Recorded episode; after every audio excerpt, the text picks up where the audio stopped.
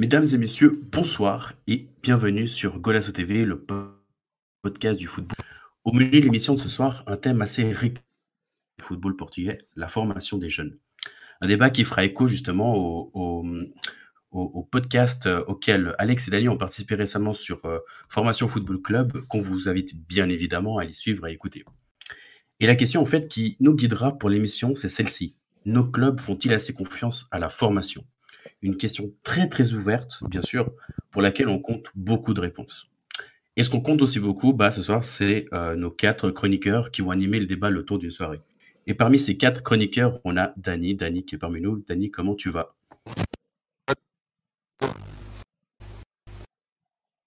Alors, Dani, tu peux changer ton micro Non, non, c'est pas possible. Si tu peux. Alors... tu m'entends que Dani... C'est bon, c'est bon, t'entends. Là, c'est bon, alors tu peux venir ah. comment tu veux. Ouais, comment tu vas Non, je t'ai dit, ça va très bien et toi, mais bon, apparemment, euh, je lui rends un micro. Oui, baisse C'est Georgie, il fait des trucs là, c'est sûr. bon, avec Dani, Dani, écoutez-toi, quelqu'un qui va peut-être nous dire, qui va être plus clair. Alex, comment tu vas? Ça va, ça va. Et toi, Marquis? Ça va bien, ça va bien. Merci. On a reçu un, beau petit micro. Du coup, vous nous entendez sûrement mieux que Dani, ça c'est sûr. C'est clair. et, celui qu'on aimerait bien aussi entendre, c'est euh, Jordan. Comment tu vas, Jordan? Salut Marc, ça va très bien. Ça fait euh, deux mois que je n'ai pas vu Idrissia Doumbia jouer au football, donc euh, je me porte assez bien. ça fait surtout deux mois que Et enfin. C'est qui qui a dit ça? C'est Mathieu. Oh, Mathieu, le culot, avant de lancer les pics, Mathieu, on aimerait savoir comment tu vas aussi. bah Marc, ça va très bien. J'espère que tous nos auditeurs aussi vont, vont plutôt bien. Le confinement, la fin du confinement approche ici en France, donc, euh, donc on entrevoit le bout du tunnel. Du coup, les gars, euh, une émission, euh, un, un, thème central un peu de, du football portugais la, question que je vais répéter à nouveau, c'est nos clubs font-ils assez confiance à la formation? Bah, pour, euh, Je vous pose cette question qui a envie de prendre la parole? Est-ce que pour vous, la, confiance déjà de base, comment vous la trouvez? Bah, Moi, je, pense que bah, après, ça, dépend, ça, dépend, ça dépend des clubs. Je pense que chaque club a, sa politique, mais après, de manière globale, non, je, je, trouve que qu'en Portugal, on a encore beaucoup, beaucoup de mal à, à lancer certains, jeunes quand on compare par exemple avec ce qui se fait en, en France ou, même partout, à part peut-être en Angleterre, où pareil, ils ont du mal à, former des joueurs localement.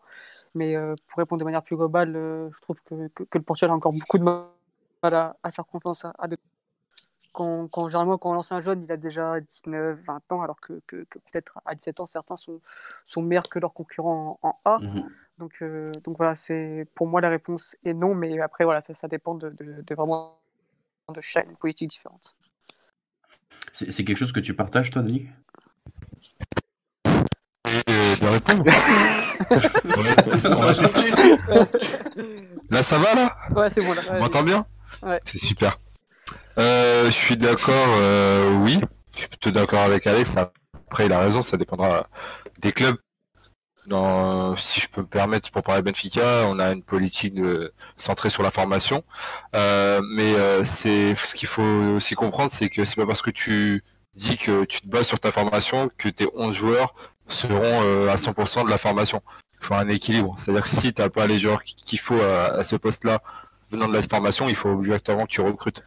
Je pense que la formation est idéale pour, euh, pour, euh, pour les clubs portugais en général tout simplement parce que ça, ça c'est une aide financière et finalement, comme on peut voir, Benfica aujourd'hui euh, fait confiance de plus en plus à ses jeunes. Elle ne pouvait pas le faire avant parce qu'il fallait rentabiliser l'argent qu'elle a investi dans le centre de formation. Euh, il fallait le, rentabiliser en vendant des joueurs, malheureusement comme Bernardo Silva ou Cancelo, mais on a pu euh, aussi enfin, bénéficier même si c'était durant une courte période de, des joueurs tels que Renato, Guedes, Semedo, Ederson par exemple, entre autres. Et je pense que les autres clubs vont, vont suivre le même euh, mouvement, à l'image de Braga avec Trinkan, qui aura fait euh, une saison et demie, enfin, mm compte l'année dernière aussi. Euh, et je pense que Pedro Neto, moi, ça s'est ça s'est fait assez vite, mais euh, sur le sur le long terme, je pense qu'on verra de plus en plus les clubs portugais, en tout cas, utiliser leur formation, parce que je pense que c'est la c'est la route à suivre. Façon, ils n'ont pas vraiment le choix en fait. euh, Avec, Ouais, voilà. qui, avec la fin des TPO, etc. Je pense que c'est obligatoire que, que les clubs portugais misent de plus en plus sur la formation. Euh, ouais, non. Oui. Genre, pour avoir un bon 11, t'es pas obligé de compter sur ta formation, mais pour moi, la formation, elle est essentielle pour avoir un bon banc, en fait, au Portugal.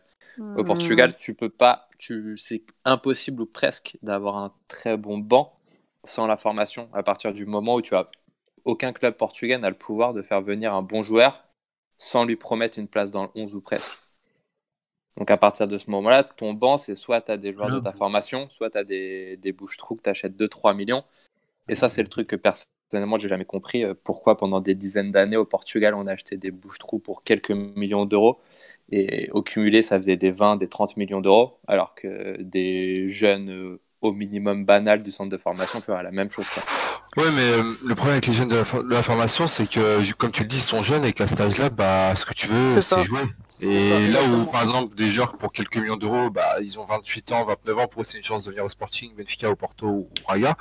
Bah, le problème d'un jeune dans la formation, c'est qu'il faut qu'il joue. Même s'il est mauvais, même s'il a un niveau qui est moindre, il voudra jouer, il se contentera pas juste du Ah, banc, mais en fait. Dani, Bah, faut que tu le doses, Je suis d'accord, mais moi je te parle de l'intérêt du club. L'intérêt du club pour, Ah oui, pour être efficace, ça sera de garder, ça sera de garder le joueur parce qu'ils savent qu'à un moment il va performer, mais pour le joueur, lui, il va prendre son impatience, mais il y a un moment où, où sur euh, un an et demi, deux ans, s'il joue pas, il devra partir comme Jetson. Jetson l'année dernière, il a connu des, des bons débuts, il a eu une période de flou, il a vu que la saison d'après, bah, il a eu un- une blessure au début de saison, il n'a pas pu jouer, mais que ça s'améliorerait pas jusqu'à janvier. Il y a eu Tottenham, il a décidé de partir parce qu'à un moment, le club faut aussi que, je pense que c'est une décision commune, c'est-à-dire que le joueur doit jouer, euh, le club doit rentabiliser le joueur parce que je pense que Jetson, tu peux quand même en retirer minimum 30 millions, je pense, Mm. surtout s'il va à Tottenham. Donc, euh, si le joueur à un moment ne prend pas, il faudra que, faudra qu'il parte parce que bah, t'as d'autres jeunes qui poussent derrière. Quand on envoie Jean Calval et Diego Gonçalves, bah, t'as Félix et Jetson qui viennent l'année d'après. Bon, au niveau des postes, pas la même chose, mais euh, grosso modo, t'es obligé de, de faire ménage chaque année parce qu'il te faut à peu près 23, 25 joueurs dans ton effectif et que ça soit assez cohérent. Faut donner du temps de jeu à chaque à chacun et si sur deux ans il a pas progressé, bah faut peut-être qu'il parte euh, si c'est un joueur qui qui doit avoir du temps de jeu. Après, moi, je te parle de banc, mais c'est pas parce que tu es sur le banc que tu pas de temps de jeu. Tu vois. Par exemple, je te prends comme exemple la première saison de Gelson. Il a quasiment jamais joué titulaire, mais le mec, il est rentré 20-25 fois, il a eu énormément de temps de jeu. Bien sûr, mais ça après ça reste des stats. Euh, pour un joueur rentrer 15 minutes en fin de match et de faire qu'à 60 minutes en début de match, bah ça sera pas la même chose quoi. Après, on est quand même des équipes qui jouent généralement sur quatre tableaux pendant toute la saison, ou presque. Il y a toujours du temps de jeu pour les, pour les remplaçants, en vrai. À part Oh. des, des Pizzi, des, des BF qui jouaient euh, 99% du temps, normalement, tu peux te permettre, si tes remplaçants sont bons, de leur faire jouer des matchs. C'est ça le truc. En fait, moi, le problème, il est là, c'est qu'il y a de- déjà de base pas assez de rotation au Portugal. Voilà, mais ça dépendra du coach hein, finalement parce que ça dépendra qui t'aura. À Porto par exemple en Ligue Europa, ça tournait pas tant que ça. Par contre, tu prenais un match en Coupe de la Ligue ou en Coupe du Portugal, ça tournait dé- déjà vachement plus. Mais généralement, si, il va toujours compter sur, sur ces, ces mêmes, euh, ces- Bah, ces mêmes c'est surtout en Liga NOS, il aura toujours le même 11. Quoi. Voilà. Mais en fait, pour moi, c'est pour ça que je- pour ça que je dis, ça dépend du coach. Là, je pense qu'au Sporting, tu vas avoir beaucoup plus de rotation. Tu peux avoir déjà un ménage au niveau de l'effectif parce que le président a, une nouvelle politique, pas vraiment, mais il veut valoriser les joueurs qu'il a dans la formation. Donc, je pense que ça passe par des Eduardo Quaresma, des Gelson Fernandez, euh, entre autres. Euh, et pour ça, il a Ruben Amorim qu'il a plutôt déjà bien fait avec Braga, avec Carmo et Trincam. Je pense qu'il veut donner suite à ça. Euh, mais par exemple, Concessant, bah lui, son objectif c'est gagner. C'est pas que Late il joue. Si pour lui, bah dans sa vision du jeu, bah Marcano et Pepe c'est plus performant que Mar que, que Pepe et, Lake par exemple, bah ça sera comme ça, ça sera son choix. Je, je- moi, je suis pas d'accord par exemple sur le fait que Porto euh, on dise que Porto n'utilise pas sa formation. Non, ça veut dire qu'on peut dire que Concessant ne en profite pas parce qu'il n'arrive pas à, à, à utiliser ces joueurs-là, à tirer le maximum. Quand tu regardes à l'époque de d'André Silva et Rui Pedro avec euh, avec Nuno, mais ils ont joué. Ils ont joué, ils et Rui Pedro n'était pas forcément prêt, et il a joué. Je pense que c'est juste une question d'opportunité, de coach qui te lance ou pas. en fait. Après, Rui Pedro, il était rentré à un moment où Porto était au fond du trou.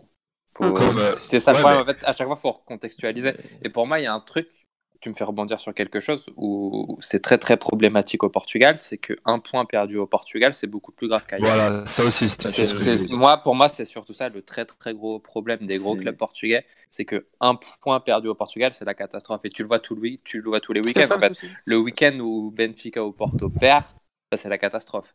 Après, je sais pas si c'est vraiment une excuse hein, quand tu vois en France que, que, en, dehors du PSG, je compte, je compte pas le PSG, mais qui, qui est, souvent resserré euh, dans, en haut de l'affiche, on voit que des Rennes n'hésitent pas à sortir des Camavinga oui, mais... à 7 ans, Cherki à 16 ans. Enfin, tu vois, c'est, différent. C'est une autre mentalité. Ils ont, c'est ils ont pas. De, de, sortir des, des jeunes. C'est serré, mais en perdant beaucoup de points. C'est là où il y a la nuance. Comment ça? Bah, en fait, au final, euh, je sais pas, Rennes et tout le haut de tableau français à l'heure actuelle, c'est serré mais ils ont perdu beaucoup de points. Ils ont perdu beaucoup plus de points que Porto et Benfica depuis le début de l'année. Donc en fait, si un week-end tu fais jouer un jeune et que tu fais match nul, au Portugal, c'est une catastrophe. Entre guillemets. Alors que si Rennes fait match nul, bah, c'est un week-end pas lambda, mais Enfin, c'est pas, c'est pas, une catastrophe. quoi. C'est là où, pour moi, quand on compare avec la Ligue 1, comme Alex faisait, c'est un peu plus compliqué. Que, que Kamavinga, il joue à 16 ans à Rennes, ok, mais il joue à Rennes, en fait. Que Qu'au PSG, on va. J'ai oublié comment il s'appelle. Quoi si euh, quoi si ouais. euh, du temps de jeu et commence à s'imposer, ok, mais il le fait en Ligue 1, euh, il le fait dans un effectif où tu peux caler un jeune et tellement l'effectif est rodé, le 11 est rodé, ils sont tellement au-dessus des deux équipes que finalement le jeune va vraiment performer et ça se trouve mhm. même évoluer à un niveau qu'il atteindra pas ailleurs parce qu'il a peut-être même pas le niveau pour jouer ailleurs. Euh, ou des fois l'inverse, Diaby peut-être qu'on le voyait pas assez bon ou Nkunku et au final ils sont en Allemagne et ils font ils font des dégâts aussi. Donc ça, pour moi c'est difficile. À... Chaque championnat a un environnement qui lui est propre et au Portugal c'est vrai que c'est beaucoup plus dur quand quand tu t'imposes pas directement quand tu es jeune. Si tu viens et que tu t'imposes pas directement dans le 11, bah, ça devient de plus en plus compliqué à l'image de Jota ou, euh, ou quand tu as des périodes de moins bons. Par exemple, je vais, vous prendre un, je vais vous prendre un exemple concret. Kamavinga, donc il, a commencé la saison directement titulaire avec Rennes. Donc il, commence très très bien la saison, 3 matchs, 3 victoires, si je dis pas de bêtises. Derrière, ils font 7 matchs sans victoire. Donc forcément, tu peux plus facilement lancer un jeune dans ces conditions-là. Ça va pas être une catastrophe si ton match du week-end est raté. Quoi. Ouais, mais c'est encore une autre fin. Même, tu vois, on va reprendre un peu l'exemple de Florentino. Tu, tu le sors de l'équipe pour euh, 2, 3, 4, 4 performances de, de, moins bien, de, de, de, moins de qualité que par rapport à la saison dernière. Et après, il te fait banquette pendant deux mois. Alors, pas que, pas que. Attends, laisse-moi finir Et ensuite, en France, par exemple, tu as Kamaviga qui va te faire peut-être 2-3 matchs, mais ils vont continuer à y faire confiance. Tu vois, j'ai l'impression qu'au Portugal, euh, dès que ça va, ça va aller un peu moins bien, bim, on va sortir le jeune, pas forcément moins parler. Je sais que tu vas me dire que, que je, ne, ne, fait pas ce genre de choses, mais, euh, mais j'ai l'impression que moi, c'est ça, c'est que c'est peut-être plus facile de sortir un jeune, tu vois, de, de l'équipe, que, que de sortir un, un, cadre qui est moins bon. Parce que parce qu'il a bon dos. Moi, c'est juste ça. Pour moi, c'est parce qu'il a bon dos. On l'avait vu avec Light euh, quand il avait fait le début de saison à Porto, si je dis pas de bêtises. Ça lui était retombé dessus, alors que c'était pas spécialement sa faute à lui. Et on l'avait vu. Mhm. C'était plus militant qui tenait cette défense. C'était pas une question de quand il y avait Light, ça se passait mal. C'est parce qu'il n'y avait pas militant au final. Si, si, je peux rebondir sur les propos de Jordan de tout à l'heure par rapport à la culture du. En fait, c'est la culture du résultat qu'on a au Portugal, tout simplement. C'est que c'est toujours plus facile de faire sortir un, Enfin, de ne pas mettre un, jeune parce que le jeune, tu auras toujours des doutes par, par son âge par rapport au rendement qu'il va rendre. Alors que les joueurs qui sont déjà en place, tu, as, tu n'as quasiment aucun doute par rapport au rendement qu'ils qui, vont rendre. Si tu prends l'effectif de Béfica sans les jeunes, tu sais aujourd'hui quel, t'as quasiment aucun autre jeune à part les jeunes de la formation. Et donc tu sais exactement que ce, que ces joueurs vont apporter à l'effectif. Mm, mm, mm. Et donc euh, et, le truc c'est que oui, tu as des clubs qui au Portugal, tu as Benfica, Braga, Porto et aujourd'hui Braga et le Sporting, donc j'ai répété deux fois Braga, désolé, euh, qui jouent pour pour les places en haut, qui jouent pour les places européennes, qui jouent pour on peut comprendre cette, volonté, bien sûr, enfin, cette obligation de résultat, mais il y a aussi ce, profond sentiment portuel de la culture du résultat et, de gagner absolument tous les, matchs, quoi qu'il en coûte. Et, c'est pour ça que est, sur des, grands clubs à, l'échelle de notre, pays. Euh, quand on reprend les cas de, de, Rennes, et on peut prendre aussi en France, mais on peut prendre le cas d'autres centres de formation, c'est ces clubs-là qui, en effet, n'ont pas cette pression du résultat tous les week-ends et qui peuvent aussi se permettent de, lancer des jeunes parce qu'ils ont des centres de formation. C'est-à-dire qu'un club comme Rennes, qui est depuis, depuis des années, n'a pas un centre de formation et pourtant ne joue pas le titre, ni n'a quasiment pas joué l'Europe sur ces dix dernières années, à part la saison dernière. Alors qu'au Portugal, on a trois clubs qui jouent l'Europe, on a quatre clubs qui jouent l'Europe tous les ans, et après on a le reste. Et donc, on en reviendra peut-être à vos propos que vous avez tenus euh, au podcast Formation Football Club sur les prochains centres de formation qui pourraient arriver par rapport à Rio et par rapport à Famalicão. Mm-hmm. Mais si on prend seulement déjà nos, quatre clubs, on a quand même un énorme fossé entre quatre clubs qui ont leur centre de formation et le reste. Et c'est ce reste-là qui pourrait faire lancer plus de jeunes. On a vu Nilton Varela à sache on a vu euh, Machal Diallo qui a, qui a, commencé un petit peu avec Passos, euh, mais qui est un 2003 qui est encore très très jeune. Nilton Varela, c'est un 2001. C'est ces jeunes-là qui, dans ces contextes-là, qui pourraient s'exprimer encore mieux. Le problème, c'est que ces clubs-là, eux, n'ont pas du tout les mêmes infrastructures et n'ont pas la même qualité au sein de leur formation pour les faire évoluer déjà en première division. de toute façon, ça se voit quand tu as 18 ans. Quand tu as 18 ans au Portugal, tu veux signer dans un des 3 ou 4 gros. Quand tu as 18 ans en France, on peut te proposer le PSG, tu n'iras pas forcément, tu vois. Tu peux, tu, peux aller partout, tu peux aller à Londres, tu, peux aller à Rennes, voilà, tu peux ça, aller, ça va pas du tout préférer un, voilà, c'est ça, ça va pas du tout préférer un top club, c'est pas du tout un objectif d'être à 18 ans au PSG, à Lyon ou à Marseille. Quoi. Non, en France, on va plus on va plus privilégier le fait que tu aies un contrat pro et qu'on te propose le contrat pro et que tu puisses avoir en réalité une trajectoire, c'est-à-dire on te fixe une trajectoire et on sait qu'un jour tu arriveras sûrement en équipe première au PSG, c'est absolument quasiment impossible, pas totalement impossible, mais presque. Euh, au Portugal, on, est, on, doit avoir cette trajectoire, on doit avoir ce parcours, mais il n'est pas culturel. C'est quelque chose qui, qu'il faut qu'on apprenne, parce que comme on l'a dit tout à l'heure, par rapport à la fin de la TPO, il nous faut des, des, des, nouveaux, des nouvelles sources de valorisation de joueurs, et ça passe par la formation aujourd'hui. c'est obligatoire, c'est sûr. Après, il y a aussi un problème, c'est que du coup, au Portugal, à part Braga, qui peut-être potentiellement pourrait rentrer dans cette case, c'est que dans les gros, ça n'existe pas un projet long terme, tout simplement. Porto un doit être champion. Un projet long terme, Porto doit être champion, Benfica doit être champion, et Sporting doit enfin être champion. Tu, tu, peux, tu peux pas être euh, à Porto et dire bon, euh, on sacrifie les trois prochaines saisons, mais dans quatre ans, on sera meilleur. C'est, ça passera jamais, et ça passera jamais à Benfica, ça passera jamais à Sporting.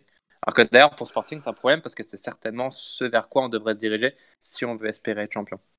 À Braga, bah, tu peux déjà plus te le permettre. Je pense, que, je pense que, que le Sporting euh, va se diriger tout droit vers ça. Justement, c'est peut-être bah, pas C'est ce qu'on devrait, mais ce sera, ce sera jamais assumé publiquement.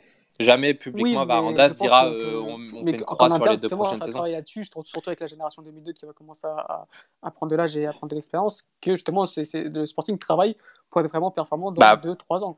pour moi, le meilleur moyen d'être champion dans le court terme, c'est de, justement prévoir un projet sur 2, 3, 4 on ça, oui. Mais le problème, c'est, c'est un peu le serpent qui se mord à la queue, c'est le problème de Sporting, c'est que tu peux pas demander à des personnes qui n'ont pas été champions depuis 18 euh, ans de sacrifier encore des saisons. C'est ça le problème en fait. Et c'est là où, par exemple, pour la formation de Sporting, le fait d'avoir changé le titre, d'avoir gagné, si on avait gagné le titre en 2016, ça aurait révolutionné la chose. Bah, on a... Encore pas, non, bah, si. pas, parce qu'en fait, si, parce que, on a l'obligation de gagner à chaque fois, etc. Non, parce que la situation Sporting est tellement particulière de ne pas l'avoir gagné depuis 18 ans, c'est un, une frustration qui est. Tu, tu peux vraiment pas.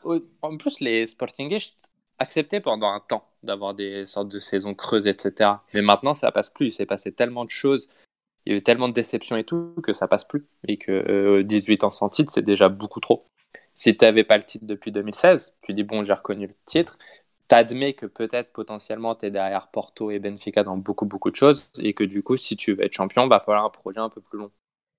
Mais là, en plus de ça, il y a l'extra sportif. On va pas rentrer dedans, mais toutes les guéguerres, etc. Mm, mm, mm. Ça, le, de toute façon, le candidat qui présentait ça directement, qui disait euh, bon, euh, on va faire jouer les jeunes pendant deux ans, donc les deux prochaines années vont être compliquées, mais sur trois, quatre, cinq ans, on sera meilleur.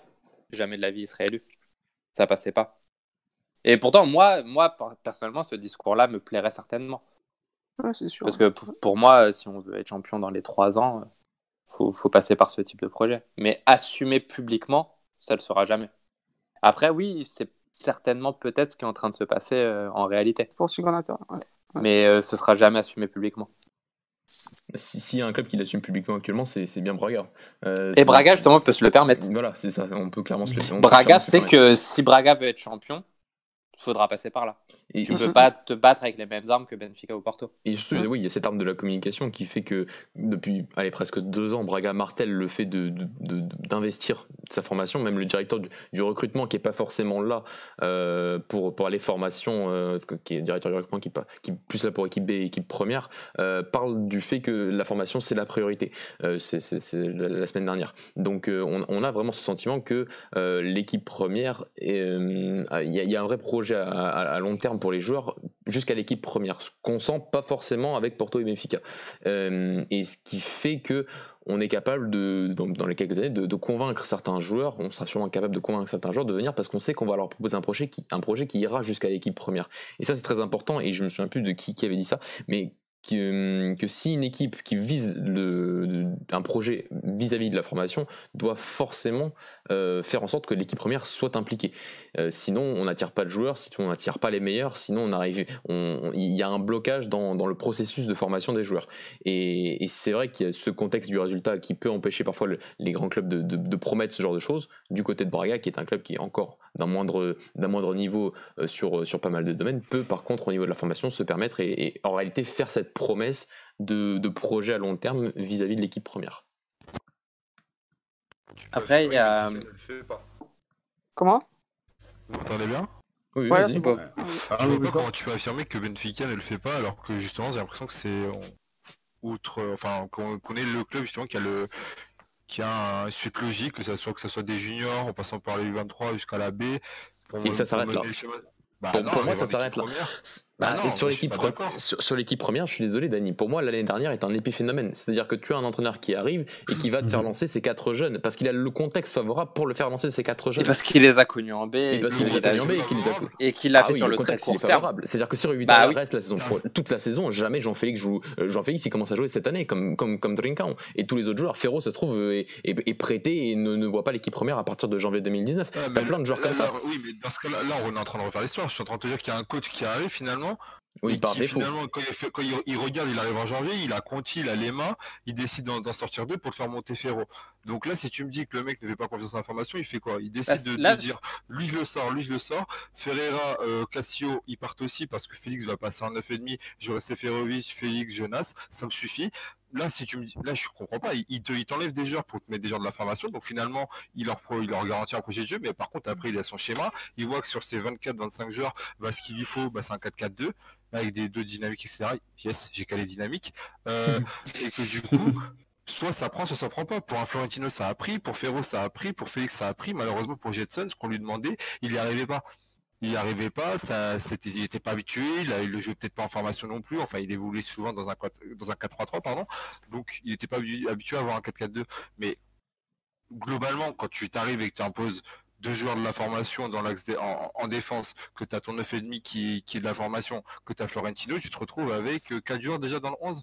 Oui, mais Dani. Bah, Est-ce après, que tu Dan- le fais pas parce que, justement, comme a dit Mathieu, tu as le contexte, bon, tu as, le point derrière le truc. contexte t'as- le- contexte, Le même contexte, c'est que c'était les joueurs qui connaissaient. Et donc t'es à 7 points, mais donc t'es à 7 points, et dans un club comme Benfica, c'était pas normal d'être à 7 points. C'est on ça, mais s'attendait- comment tu peux moi- moi, commencer comme- à faire quelque chose jeune Non, mais Bah, t'as sept sept points tu pas censé être champion. Voilà, ça, ça. D'accord, alors regardez là le contexte il nous est pas favorable, il a pas commencé à balancer Jota titulaire par exemple. Bah, c'est pour ça, je pense que bah, regarde, dès que ça Bah, commence bah, à se c'est faire pareil. du cul, Bah bah, non, il a sorti sa. Mais non, Non. bah, je- bah, bah voilà, bah raison de plus, si le contexte est plus favorable, pourquoi il, pourquoi il Non, continue pas mettre tu vois, si le Florentino contexte n'est pas favorable, t'es le premier, t'es, c'est, Non, Ah ouais, non, non, ouais. non, non, j'ai de la merde, désolé. Non, non, c'était. Bah voilà, là, je là, par exemple, là, pour moi, c'est, pour moi quand, quand, quand je vois mon coach actuel, en tout cas, il voit son équipe, il bien sûr, il va essayer de, de mettre la, la, la formation en avant si c'est possible. Mais si son équipe jouera, joue mieux avec un Tap, Gabriel le terrain, il va pas se forcer à mettre Florentino. Comme il le dit euh, à l'interview du Nouvel An, il, il t'explique qu'actuellement, actuellement, à cette période de l'année, c'est le 11 qu'il faut. Mais il le dit lui-même, ça veut pas dire que dans deux mois, ça sera le meilleur 11. Là, actuellement, tout le monde nous dit qu'on joue bien. Parce que la période décembre, fin novembre, on jouait très bien. Il dit, mais là, actuellement, on joue bien. Mais ça se trouve, dans un mois, on jouera mal. Il faudra que je change des trucs aussi. Actuellement, c'est le 11 qui me donne le plus de garantie. Mais ça veut pas dire que dans un mois, ça sera le cas. Parce que si on reprenait le 11 qu'on avait eu en août contre, contre Sporting quand on a gagné 5-0, un petit pic pour Sleazy, euh, Jordan, pardon, euh, tu regardes le 11 en, août et tu prends le 11 en, en, en décembre, c'est pas le même 11. C'est pas du tout le même 11. Et en décembre, pourtant, en, en août, par contre, t'avais Florentino, t'avais Nuno Tavares, t'avais Ferro, Ruben. Enfin, t'avais aussi de la formation. Mais au bout d'un moment, il te faut des résultats, comme tu le dis, là, c'est important. Moi je, moi, je vais dire un truc, quand on arrive en février, j'en ai rien à faire, que y ait Florentino qui est maintenant de jeu. Si je suis premier, c'est ce qui m'importe. Il y a ça aussi. Mais par contre, je préfère être premier, mais avoir le- les joueurs qui vont euh, avoir la formation qui poussent en même temps. Mais par contre, c'est soit la formation, soit les résultats. Dans un club comme Raya, ça sera peut-être plus facile parce que bah, vous allez rarement jouer les deux premières places. C'est Ouais, pas mais- méchant, mais c'est plus euh, compliqué. Pour justement- Benfica et Porto, s'ils sont dépendants de ça, euh, soit ils ont un entraîneur qui arrive à tout allier, c'est possible, mais le problème c'est que là j'ai encore trop peu d'expérience et que bah, des fois il faut qu'il fasse des sacrifices. Pour l'instant, il a pas assez. Pour moi, il a pas encore le niveau peut-être pour faire performer sur les deux, pour performer sur les deux aspects. Il l'a fait l'année dernière, ça lui a réussi, mais par exemple en même temps, bah, il a eu Jetson qui, qui a, il a eu le coach avec Jetson. Mais dans ce Mais cas, moi, je- quand, je- quand Quand tu vois que tu enchaînes les mauvais résultats comme ça se passait dernièrement, pourquoi tu n'essayes pas de changer les choses et justement de, Mais de réintégrer. Florentino? Mais, mais, si, mais si pour lui Florentino n'est pas la solution, il va pas se forcer à mettre ah Florentino parce que les Benfica te veulent Florentino. Non, Au final, c'est que quand ça marche pas, pourquoi tu pas de. Quand tu vois que le terrain n'est plus aussi bon qu'il que y a des formats comme tu dire, Justement, il a changé, mais il n'est pas intégré en Florentino qui avait été exceptionnel en fin de saison dernière. C'est ça que je trouve dommage. Mais, mais comme, pas lui avoir fait confiance encore. Comme, euh, comme on l'a vu dans, là dans l'interview que disait euh, qu'on a eu avec Severino, il le disait lui-même. Euh, comme si, si on, par exemple, je te mets Florentino dans l'axe, il sera aussi dépendant du joueur qui est devant lui, du joueur qui est derrière lui, du joueur qui est à côté de lui. Ça ne veut pas dire qu'il va performer de la même façon. Florentino peut-être est performé mieux l'année dernière parce qu'il avait un contexte qui était beaucoup mieux. Parce que peut-être que quand il a un physique qui est au niveau, peut-être quand il avait un Félix qui était au niveau, il joue peut-être mieux. Quand il avait son Gabriel à côté de lui, peut-être qu'il joue mieux. Avec, peut-être avec Tarap, il n'y arrive pas. Peut-être avec Weigel, il n'y arrive pas non plus. Donc ça va dépendre de beaucoup de choses. chance, c'est compliqué pour moi de, de, vraiment de, de juger. Ouais, mais au-delà de la seconde chance, c'est que si ton duo au milieu de terrain performe, bah, il va pas te laisser. Justement, je te parle, c'est justement le milieu de terrain pour moi ne performe plus depuis, depuis la défaite à Braga, surtout, de contre Braga surtout. Ça, pour moi, ça que je comprenais pas, c'est que ton milieu de terrain n'était plus aussi bon et que tu continues à mettre. À un moment, Samaris carrément était devant, devant pour quelle raison bah, et sur quoi tu bases Après, c'est peut-être entraînements, moi je suis pas donc euh, je sais pas. Mais Alex, tu vois, tu le dis toi-même, à un moment on disait que Samaris ne jouait pas. Et là, tu es en train de me dire que là, il passe devant Florentino. Ça prouve encore une fois qu'il n'y a pas d'échelle, en fait. C'est-à-dire que Servi en, en, en, fin de saison, des... enfin même en juillet-août, on te dit il va partir. Il part pas, il est titulaire six mois. Donc, pour moi, comment on peut dire qu'il y a genre euh, que personne est plus favorable à jouer que lui ou que l'autre Non, ça dépend. Pour moi, c'est il nous a prouvé, en tout cas par ses choix, que ce soit dans, les victoires comme dans les défaites, que si tu es bon aux entraînements et si dans son plan de jeu tu corresponds à ce qu'il attend de toi, tu joues. Mais si c'est pas le cas, tu joues pas. Mais ça veut pas dire qu'en gros, il a raison qu'on va gagner. Ça veut dire que lui, de ce qu'il voit et ce qu'il est capable de proposer en temps, sur le papier et sur le terrain, il se dit bah ça c'est l'équipe qu'il faut que je mette, qu'il faut que je mette. Après là, là, c'est simple. La, seule cause pour laquelle Florentino ne joue pas, c'est soit son niveau, soit le fait que Bruno Lage n'arrive pas à le faire performer, tout simplement. Pour moi, c'est plus de la politique de club parce que notre politique elle est bien définie. On veut qu'on notre notre président veut que les jeunes arrivent en A, pas que pour faire plaisir à, nos supporters, parce qu'il lui faut des sous aussi. Il faut se dire les choses. Il faut il faut des sous et les sous passeront par là. Là, on peut se permettre de, mettre 20 millions, mais c'est pour peaufiner l'effectif. Et encore, on commence un peu à le faire et c'est de mieux en mieux, on va dire. Avec Pedrinho, on verra ce que ça donnera. Mais par exemple, si Jota performe pas, bah, peut-être qu'en allant en prix quelque part, il va performer et nous ramener de l'argent. D'un joueur, c'est soit il performe chez nous, soit il nous rapporte de l'argent. Et soit, il fait les deux en même temps. Mais pour moi, ça passe par là. Moi, j'ai juste deux trucs à dire. C'est un petit truc qui me gêne quand vous parlez de Florentino. C'est que je l'ai toujours trouvé très très fort et surtout très très fort pour son âge. Mais j'ai l'impression que ces six mois de l'année dernière, on les décrit un peu comme euh, six mois parfaits. Genre euh, six mois en six où il a été parfait, etc. Mais pour moi, l'année dernière, je l'ai surtout trouvé très bon pour son âge, très bon sur certains matchs, voire même très très très très bon sur certains matchs, mais aussi mauvais, voire très mauvais sur d'autres, ou plutôt d'énormes erreurs. Plus vers la fin de saison. voilà, les derniers matchs, c'est limite, je l'ai senti, euh, comment dire, pas, je sais pas si on peut dire ça, mais peu résistant à la pression, ou je sais pas mm. trop. Mais en tout cas, les derniers matchs, j'ai souvenir de derniers matchs où il a fait écouter le match à lui tout seul. Donc, souviens-toi du match contre le Sporting au 5 oui. Je pense que c'est le, le, joueur peut-être dans l'équipe qui fait un match incroyable. C'est pour ça que je te dis. C'est pour ça que je te dis, il y a de très très très très bons matchs, mais il y a aussi de très mauvais matchs. Et c'est pour ça, moi, ça me dérange un peu dans le sens où des fois, quand on en parle, j'ai l'impression qu'on en parle comme quelqu'un qui a fait six mois extraordinaires, parfaits, sans défaut, et que c'est incompréhensible qu'il Non, mais quand tu après, comme tu le dis, mais quand tu vas faire un bilan global, tu, tu vas dire, bah, c'est très bon. Oui, c'est ça, et surtout pour son âge. Mais un peu, j'ai l'impression qu'on on le décrivait un peu comme un joueur déjà fini, etc. Et c'est un peu ça qui me gêne. voilà, il y a encore beaucoup d'améliorations, d'axes de progression. C'est un peu ça. Et le deuxième truc, c'est sur euh, Bruno Lage. Donc je suis pas, je suis pas à dire que Bruno Lage ne fait pas confiance aux jeunes ou, ou quoi, mais juste un peu, faut recontextualiser. Il arrive en pleine saison, etc. Et au final, ce qu'il fait, donc certes, il fait monter des jeunes, mais surtout, il fait monter sur le très court terme les joueurs qu'il connaît le mieux. Il y a mhm. aussi ça à prendre en compte, c'est qu'il fait jouer les joueurs qu'il connaît le mieux, qui coach depuis six mois pour certains, Ferro et et oula. Jean-Philippe. Et euh, Jean-Philippe, ça. Et Florentino, et Florentino. Voilà. Donc il fait, il fait aussi monter les joueurs qui connaissent le mieux sur le très court, terme, qui connaissent le mieux ses principes, etc. Donc oui, il n'est pas obligé de le faire, loin de là. Mais il faut aussi recontextualiser, c'est pas non plus faire monter les jeunes au hasard. Non, ah non, du tout. Et puis quand il les fait monter aussi, il les fait monter, mais ces joueurs-là ne jouaient pas du tout dans le même dispositif qu'ils jouent en, équipe B. C'est ça. C'était pas du tout la même chose. Florentino, il joue en sentinelle, et je vais dire un truc, Florentino, il, joue à un niveau depuis six mois qu'il n'avait pas l'année dernière. C'est-à-dire que la saison d'avant, Florentino, il, passait, il avait passé de saison, mais pas catastrophique, mais c'était pas bon du tout. C'était Jetson qui survolait, c'est pour ça qu'il avait été euh, pris en, en pré-saison avec nous. Mais Florentino, quand, quand il vient et qu'il joue, il joue pareil dans un double pivot, et il joue pas euh, encore en sentinelle. Pour l'instant, on l'a pas encore vu évoluer vraiment à son véritable Maintenant, il y a un truc aussi, c'est que quand tu as Weigel qui arrive, dans, dans le championnat portugais, vu que tu as souvent le ballon, la, majorité, la plupart du temps, on a tout le temps le ballon, Weigel est plus intéressant dans la construction que Florentino, par exemple, pour moi. Ça, c'est sûr. tu vois, ça va, pas, ça moi me choquer de voir, voir Weigel que Florentino. Le problème, c'est que tu peux pas aligner les deux en même temps, selon moi. Ça, je... il y a ça aussi qui se pose. Ça, je suis d'accord avec toi, Dani. Mais c'est pas le... moi le cas Florentino, c'est parce qu'il me gêne le fait qu'il ne joue. Enfin, c'est pas le fait qu'il soit pas titulaire à tous les matchs, sachant a la concurrence. C'est ouais. qu'il a plus de temps de jeu. Ça fait 6 mois qu'il a plus de temps. C'est vrai qu'on est proche du problème. C'est qu'il est même, il est pas dans la rotation. Et tu peux pas. C'est pareil, mais si tu dis ça, je vais te prendre le mois de février. On a eu 5-6 matchs, il en a joué 2.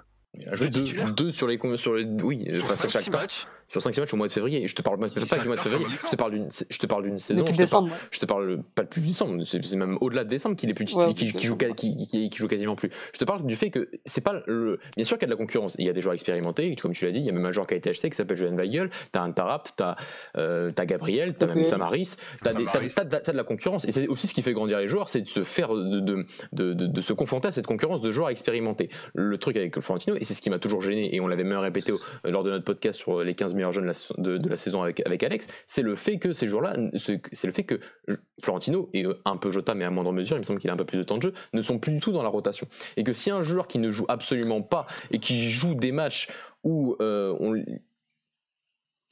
ça soit la Coupe du Portugal avec face à Famelican ou le, match le match à face au Shakhtar Donetsk, euh, c'est au niveau de la rotation sur, sur toute une saison, tu, tu, bloques le développement du joueur sur une saison et c'est ça qui m'a toujours le plus gêné par rapport à Florentino. Qu'il soit pas titulaire à tous les matchs, c'est tout à fait compréhensible. Tu as des joueurs, tu as, plusieurs joueurs, tu as plusieurs choix, tu as plusieurs options. En plus, tu as des joueurs qui ont des profils totalement différents au milieu de terrain et qui vont donc s'adapter en fonction de, de, de, tes différents, de tes différents matchs et de tes différentes compétitions auxquelles Benfica assiste cette saison. Mais le fait qu'un joueur qui arrive dans ses 20 ans, euh, comme Jota, comme Florentino, et qui n'est plus, qui n'ait absolument plus de temps de jeu euh, sur la saison, c'est ça qui, qui, me gêne par rapport à la progression du joueur. C'est pas le fait qu'il ne joue pas à tous les matchs et qu'il soit titulaire indiscutable.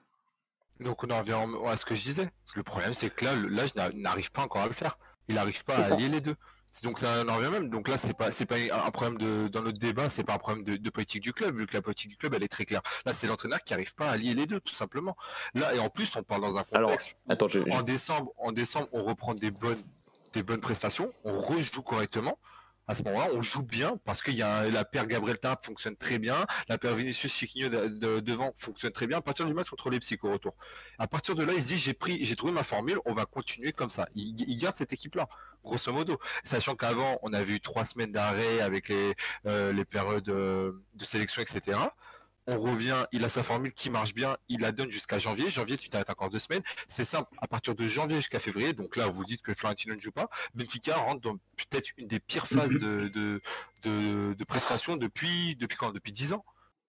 Donc, et, à ce moment, et là, on, du coup, on est en train de dire, ouais, Florentino ne joue pas. D'accord, mais s'il il sera, si, si, en trois, s'il sera en train de jouer et qu'on sera en train de faire des mauvais résultats, on dirait voilà, là je n'y arrive pas. Euh, quand il perd, il met la formation. Le problème c'est que quoi qu'il quoi qu'il fasse, on aurait trouvé une critique à lui faire. Mais bah, malheureusement, ce sera toujours comme ça. Donc c'est pour ça que moi, je prends un peu de recul et je me dis bah, s'il joue pas, c'est qu'actuellement c'est pas l'option. Bien sûr, c'était pas bon pour lui, mais j'espère juste que dans le temps, ça va pas perdurer. Tout simplement. Si l'année prochaine il joue pas, pendant six, pour le ciment, pardon, je pense que ce sera pareil, que ce sera comme Jetson. Bah, arrivé janvier, il partira. Et Jota, pareil. Et Jota, pour moi, ça peut même arriver dès cet été. Ça, moi, ça m'attriste, hein, parce que c'est deux joueurs que, que j'adore et que, je, limite que je préfère dans l'effectif.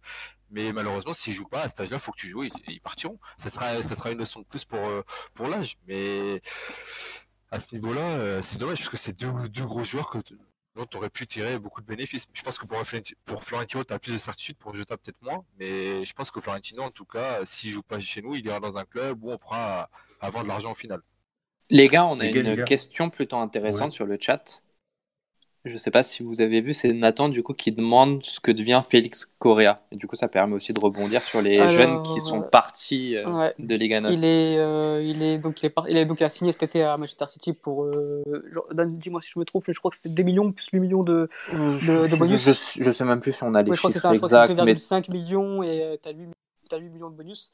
Et ensuite, il a été. Ouais, t'as pas mal de bonus, mais on n'a aucune idée. Ouais, voilà. Et il était directement prêté aux Pays-Bas à la Z Alkmaar. Et donc chez les jeunes, donc il joue pas en équipe du tout, zéro temps de jeu chez, chez les pros. Et zéro chez les convoque jeunes, même euh, carrément. Convoque, ouais, et chez les jeunes, il est même remplaçant. Donc euh, il est remplaçant euh, avec les jeunes. Il a, je crois qu'il a 10 titularisations, 11 sur 23 matchs. 4. donc voilà, il n'est est pas du tout titulaire chez les jeunes à la Z Et par contre, il continue à être sélectionné en Portugal. Il fait de très bons matchs. Suis amusé à regarder les, les U18 ou les 19 contre la Norvège dernière. Il fait un excellent match. Donc c'est dommage car c'est un très qualité, mais qui, pour l'instant, n'arrive pas à s'imposer, euh, au haut niveau. Du coup, ça permet un petit peu de rebondir sur les jeunes Portugais qui, qui quittent euh, ces gros clubs et on se bah, demande. Bah, je crois que c'est la deuxième partie, non C'était, c'était, c'est une réponse, ça pourrait être une réponse. La deuxième partie, c'était quelles sont un peu les solutions, que ce soit pour les clubs ou pour les jeunes? Parce que là, on a vraiment, on a évoqué plusieurs problèmes, plusieurs euh, euh, souci au niveau de, de, cette confiance euh, qui, qui, qui, pour nous, en tout cas, je pense pour beaucoup de personnes, me semble être un peu euh, absolument absente. maintenant, on, on, passe, on se décale un peu sur la partie des solutions, s'il y en a, et ça sera quelque chose de très subjectif, parce que finalement, on n'aura pas, on va, on va pas arriver à la fin de cette émission et dire voilà quelles sont les solutions. Mmh. Engagez-moi à la place d'Hugo Viana. Franchement, je fais mieux que Hugo Viana, donc si, si, on m'entend. Mais, mais voilà, comme je disais, il y a, y a, on peut potentiellement voilà, prendre, euh, on a déjà fait une demi-heure, on peut prendre l'autre demi-heure pour regarder tous ensemble quelles sont les solutions. Et euh, comme tu le disais, Jordan, il y a quelques instants, partir, et on rebondit maintenant directement plus sur les jeunes que sur les clubs, partir euh, devient une solution pour, bah, bah, pour, commencer sa carrière, littéralement. Bah, moi, quand je, enfin, je vais prendre le cas Ruben Neves, je pense que mmh c'est un mec qui a été lancé très tôt par, par Porto à 17 ans. Euh, mmh je me rappelle six mois folie où tout le monde a envoyé lui le futur capitaine de Porto, etc. Et puis encore une fois, c'est. capitaine en Champions League. Ouais, en Champions League, etc. Et puis tu recrutes Daniel. Je sais plus si Danilo est arrivé la même année ou, l'année après. Il arrive un an après. Il y a Casemiro, donc, il a Casemiro, il a Casemiro en concurrence, c'est ça. Donc euh, au final, ce qui, est, ce qui est embêtant, et encore une fois, on rebondit sur la confiance des jeunes, des clubs portugais envers les jeunes, c'est qu'au lieu de vraiment te, te, te, faire confiance, te dire bah écoute, j'installe Ruben Neves en tant que titulaire à 18 ans et j'en fais, j'en fais mon, mon joueur, euh, pas joueur phare parce que c'est compliqué d'être un joueur phare à 18 ans, mais vraiment un élément important de mon équipe première, bah, derrière, tu rencontres un Danilo. Donc, euh, tu rencontres un Danilo qui, qui, joue au même poste que Robin Neves. Et bah, du coup, tu, tu lui mets une grosse concurrence en face. Et Robin n'arrive pas à s'imposer à Porto et doit quitter ce club pour se retrouver en, Championship à Wolverhampton. Et ensuite, on, je me rappelle qu'à ce moment-là, tout le monde avait critiqué ce choix, que c'était n'importe quoi. Moi, le premier, je ne comprenais pas du tout. Et au final, euh, trois ans plus tard, voire quatre ans plus tard, on, se rend compte que c'était peut-être le choix idéal. Donc, euh, je pense ah. que, la, solution à suivre pour les jeunes joueurs, c'est peut-être bah, de, quitter peut-être le Portugal pour être valorisé ailleurs. C'est super particulier Neves parce que après c'est un choix personnel, hein, c'est mon avis à moi. Mais Neves, moi je le mets dans dans comment dire dans la catégorie des jeunes joueurs qui ont une carrière entre guillemets inratable. Les mecs sont tellement forts qu'ils mm. rebondiront n'importe où, tu vois. Et c'est là, par exemple, où je vais te comparer un Félix Correa qui est un très très bon jeune et un Ruben Neves qui est pour moi dans la catégorie crack où il y a très très peu de monde c'est que Neves, tu le mets n'importe où, il allait réussir. Donc, euh, qui part. Même il serait resté, il aurait fini par réussir. Alors que Félix Correa, par exemple, c'est par. Après, peut-être le futur me fera mentir, mais pour moi, c'est les décisions de partir à l'étranger complètement bêtes. C'est ça. comme, euh, comme Omaro Mbalo pouvait faire à un moment pour le c'est des choix qui me sont un des peu. choix bizarres. Même là, avec. Euh, comment il s'appelle? Celui qui est parti au Borussia. Ah. Famana qui sert. Famana, Famana C'est ça. Là, actuellement, on entend beaucoup moins parler. Il a été blessé, il a été blessé pendant 6 mois. Il a eu une grosse blessure. Au-delà de mais ça. à un moment, il a tapé la A quand même. Il a tapé les entraînements avec la A et tout, donc je pense n'y a peut-être pas pour lui. Ok. Mais par contre, pour revenir sur ce que tu disais, Alex, sur Caneves, tu disais que ouais, euh, à la place d'aller prendre Casemiro et au final de l'installer dans. Non, de Danilo. Prendre de... Danilo. De Danilo. Le problème, c'est que s'ils vont pas chercher Danilo et que Neves joue et qu'il joue mal, on a entendu des euh, bah ouais mais on recrute pas, euh, il y a que lui et s'il est pas bon on fait quoi? Un peu comme Ferro là. donc le problème il est là, c'est que et après on connaît la presse portugaise, ils auraient tous sauté sur le joueur parce que Neves il a eu du temps de jeu et il n'a pas été bon non plus à certains moments. Je pense qu'il y avait mhm. une saison où il jouait, il n'était pas bon. Ça veut pas dire que le mec est mauvais, c'est juste qu'à ce moment-là, peut-être que dans, dans, dans la enfin, dans l'équipe actuelle, il n'arrivait pas à jouer. Ça, ça marchait pas, c'était voilà. Et il est parti finalement, et avec Nuno, avec le même coach, le mec explose tout, et en Angleterre, il est, il est super bon. Mais ce que je voulais dire, c'est que si tu recrutes pas un joueur, si tu recrutes pas Danilo, on t'aurait reproché d'avoir laissé filer ce joueur et que Neves finalement n'est pas suffisant. Donc c'est pour ça que c'est un peu délicat. Le cas, le cas Neves, c'est le, le, cas par excellence du refinancement par les jeunes. C'est-à-dire qu'il part pour, euh, si je me trompe pas, 15 millions d'euros ou 16 millions d'euros 18, ouais. 18, millions d'euros. Ouais, ouais. ouais c'est ça. Pour un, pour, pour, pour, un, pour, un, pour un joueur qui, s'il aurait euh, s'il serait, serait, imposé du côté du FC Porto pendant encore 2-3 deux, deux, trois saisons et il a eu le capitana, hein. il aurait pu voilà, faire 40-45 millions d'euros surtout. Euh, c'est le, le bon minimum pour moi. Voilà, c'est pour ça. Le, le, truc, c'est ça a toujours été, c'est toujours été ça. ça, les, les, cas, enfin les rumeurs qui annoncent par exemple Diego à Valence actuellement ou à Marseille. Bon, à Marseille, ça sont plus farfelu, mais surtout du côté de Valence ou tous ces autres jeunes là comme Thomas Esteves avec sa clause à 10 millions d'euros du côté de Porto, c'est vendre les, les, les, jeunes joueurs par leur potentiel et non pas parce qu'ils ont encore démontré. Et et, en faisant ça, on se refinance par, parce, qu'on a, parce, que, parce que la formation est là, et là et comme l'a dit très, l'a très bien dit tout à l'heure, c'est pour aussi pour que les clubs survivent. Parce qu'aujourd'hui, il n'y a, y a, plus de TPO, y a, les, les marchés qu'on utilisait il y a 10 ans sont beaucoup trop chers pour les clubs portugais, pour les grands clubs portugais. Et donc, il mhm. faut retrouver des nouvelles sources de financement. Et, et le fait de se financer par des, des jeunes joueurs qui, on, va toujours dire que bah, on ne connaît pas encore le rendement qu'ils peuvent apporter, alors que les joueurs qu'on a déjà, comme euh, Casimiro à l'époque, qui arrive du Real Madrid, qui un, an près. Quand euh, Danilo arrive, il venait déjà de sortir de deux saisons, deux trois saisons en Liga Noche avec le Maritimo. Il avait déjà été international avec le Portugal, donc on se connaissait déjà à peu près le rendement par rapport à un Robin Neves qui était encore dans sa période de maturation. Et donc c'est souvent ça le problème, c'est de se dire que on va on, va prendre, en fait c'est toute une question de risque et de probabilité, c'est-à-dire qu'on on a on a peur que le jeune, en réalité, on a peur par rapport à son rendement, euh, alors qu'on et on préfère garder des joueurs ou acheter des joueurs dont on a un rendement certain et qui peuvent apporter directement tout de suite pour nos clubs en mhm. quête bien, évidemment de, résultats. Et le cas Robin Neves, c'est le cas, c'est le cas par excellence euh, de, ce, genre de, joueurs qui partent au final trop tôt, euh, pas à la bonne période, mais qui, c'est vrai, comme l'a dit, euh, comme l'a dit Jordan, est, euh, fait partie de cette catégorie de joueurs qui a les qualités ensuite pour s'imposer, pour s'imposer autre part. Bah, après, moi, ça me gêne un peu quand tu le mets dans. Bah, après, tu le mets pas vraiment dans la même catégorie, mais qu'en gros, son nom soit associé à d'autres joueurs type Esteves et tout. Pour moi, Esteves, c'est la catégorie crack en jeune, si tu veux, mais bon, tu as toujours trop de facteurs extérieurs qui font qu'il peut rater sa carrière il est encore trop jeune, etc. Neves, il avait déjà fait des choses à 17 ans incroyables, et pour moi, enfin, même encore maintenant, je suis choqué, j'arrive toujours bah, pas à comprendre comment il est parti. Bah, non, Neves qui réalise la dernière. Euh, oui. Ouais, mais pas. Neves à 17 ans, il joue en Ligue des Champions, il a un poste qui est hyper compliqué, parce qu'il a, eu, il a eu les, facteurs pour, pour jouer. Avec, euh, oui, voilà, mais il l'avait déjà fait, justement. C'est Miguel qui était blessé en pré-saison et que du coup, il, oui, oui. Euh, prend sa place. Mais oui, clairement, moi, ça ne me choquerait pas de voir Esteves, par exemple. Pourquoi je ne comprends pas pour Esteves, et c'est un débat qu'on a eu longuement avec Dani, etc., n'a pas, pas touché l'équipe une cette année. Qui, je pense que, pour moi, il avait été largement meilleur qu'un qu Saravia. Mais Esteves, s'il part maintenant, tu as toujours des. Oui, en plus, Corona fait une très bonne saison pour le coup, au final. Mhm. Au, début de saison, je t'aurais pas forcément dit ça, mais la saison de Corona, c'est quand même quelque chose. Ah oui, oui, clairement. clairement Donc au final, il y a quand même quelque chose qui. Enfin, il, a eu des bâtons dans les roues. Mais là, pour rebondir, c'est qu'en gros, là, imaginons Esteves part maintenant. Pour moi, ce serait une connerie. Enfin, bref. Mais tu aurais quand même des doutes. Il a toujours pas cette, euh, ce cap en A, etc. Pour moi, Neves, il avait déjà tout pour être sûr mhm. qu'il aura une très grosse carrière professionnelle. le mec a 17 ans. Et surtout, je les ai beaucoup comparés à l'époque, sans mettre l'un devant l'autre, mais euh, la précocité de Neves et la précocité de Renato. C'est-à-dire que Renato était très très précoce, mais ça ne l'empêchait pas d'être physiquement au-dessus du reste. C'est même pas il était au niveau du, au niveau du reste, et physiquement il était déjà au-dessus. Donc certes, il était très très précoce, mais pour moi c'est de la précocité qui m'impressionnait beaucoup moins que Neves qui faisait 45 kilos et qui, gérait un milieu de terrain à 17 ans. Et c'est la précocité que j'ai vue chez Neves, je l'ai très très très rarement vu autre part. C'est vraiment, honnêtement, euh, depuis que je suis le foot, depuis que je suis petit, très peu de joueurs m'ont impressionné comme Neves à 17 ans. Voire aucun peut-être. à son poste, à son poste en tout cas. Ouais, je suis d'accord aussi. Par contre, il y a autre chose aussi. Quand le joueur part, parce que tu dis c'est un poste, etc. Mais il faut aussi qu'il parte dans un contexte qui lui est favorable.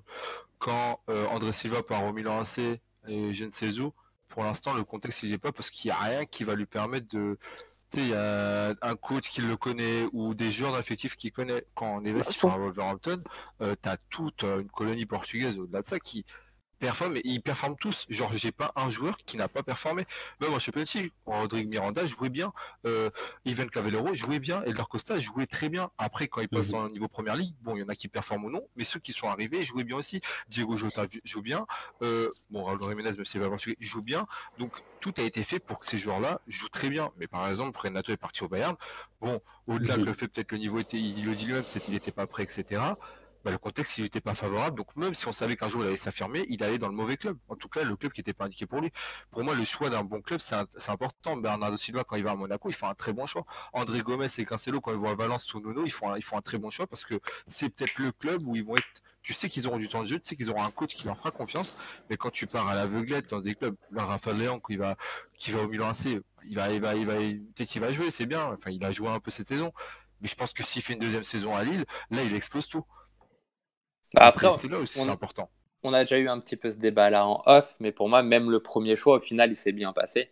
Donc, on ne peut pas lui reprocher sur le choix en lui-même, mais le, le, fait de partir à Lille, alors que tu as Sporting, tu peux être le neuf titulaire à Sporting à 18 ans, etc., bah, tu te mets quand même des bâtons dans les roues. Au final, il a bien rebondi là-bas, etc., ça s'est bien passé. Mais pour moi, déjà, de base, le choix, il est bancal. Bah, mm, pour mm, moi, ouais, mais t'as Luce Campos, t'as Luce Campos qui te, qui te garantit, ouais, mais qui te fait quand, ça aussi. Quand, quand t'as Guedes qui part au PSG en plein milieu de janvier et qui se retrouve six mois après à Valence, je suis désolé, il y a un problème quelque part. Là, c'est que du business. C'est Luce Fulviel, il a une offre, je le revends. Enfin, basta, on s'en fout de son projet de jeu. Je suis désolé, comment Guedes, à ce moment-là, part au PSG Outre comment, à quel moment il arrive dans l'équipe, il se dit, je vais m'imposer. Mm, Draxler arrive de, bah, même à, après, on se dit déjà, Draxler, va tout manger, mais Guedes ne jouait quasiment pas. Il a dû faire euh, quelques apparitions à peine. C'était, c'était, c'était impressionnant. Alors qu'il part six mois après à Valence, et là, on voit un contexte qui lui est favorable, une équipe qui joue à peut-être un football qui lui correspond plus, et bam, ça prend. Mais quand tu pars dans un club, fais en sorte que le club soit en adéquation avec tes attentes ou ce que tu veux. Quand, enfin, après, des fois, peut-être ils ont un mot à dire ou pas, tu vois, mais Renato, comme il dit lui-même, c'est lui qui a voulu aller au Bayern. Pour Swansea, non. Mais pour le Bayern, c'était lui, donc il assume son choix. Il y a un moment aussi, je pense que le joueur, il doit, il doit prendre du recul, bien, bien, bien être entouré et pas faire des choix actifs. Moi, par exemple, le fait que Florentino, peut-être son agent lui dise va, va au Milan ou non, bah, Milan, ça serait une énorme connerie aussi. Oui, clairement.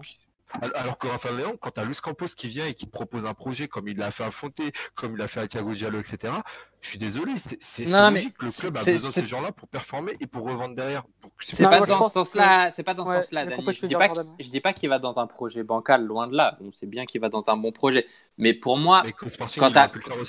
En fait, quand tu as 18 ans, qu'on te promet une place de 9 titulaires dans ton club de formation, c'est-à-dire que si tu joues mal, etc., ça va te pardonner, etc 9 titulaires à 18 ans quand même. Et à Sporting, qui, qui joue le haut tableau, enfin le haut tableau, le podium euh, minimum portugais, bah c'est limite, t'as pas de meilleur projet à 18 ans. C'est compliqué quand même.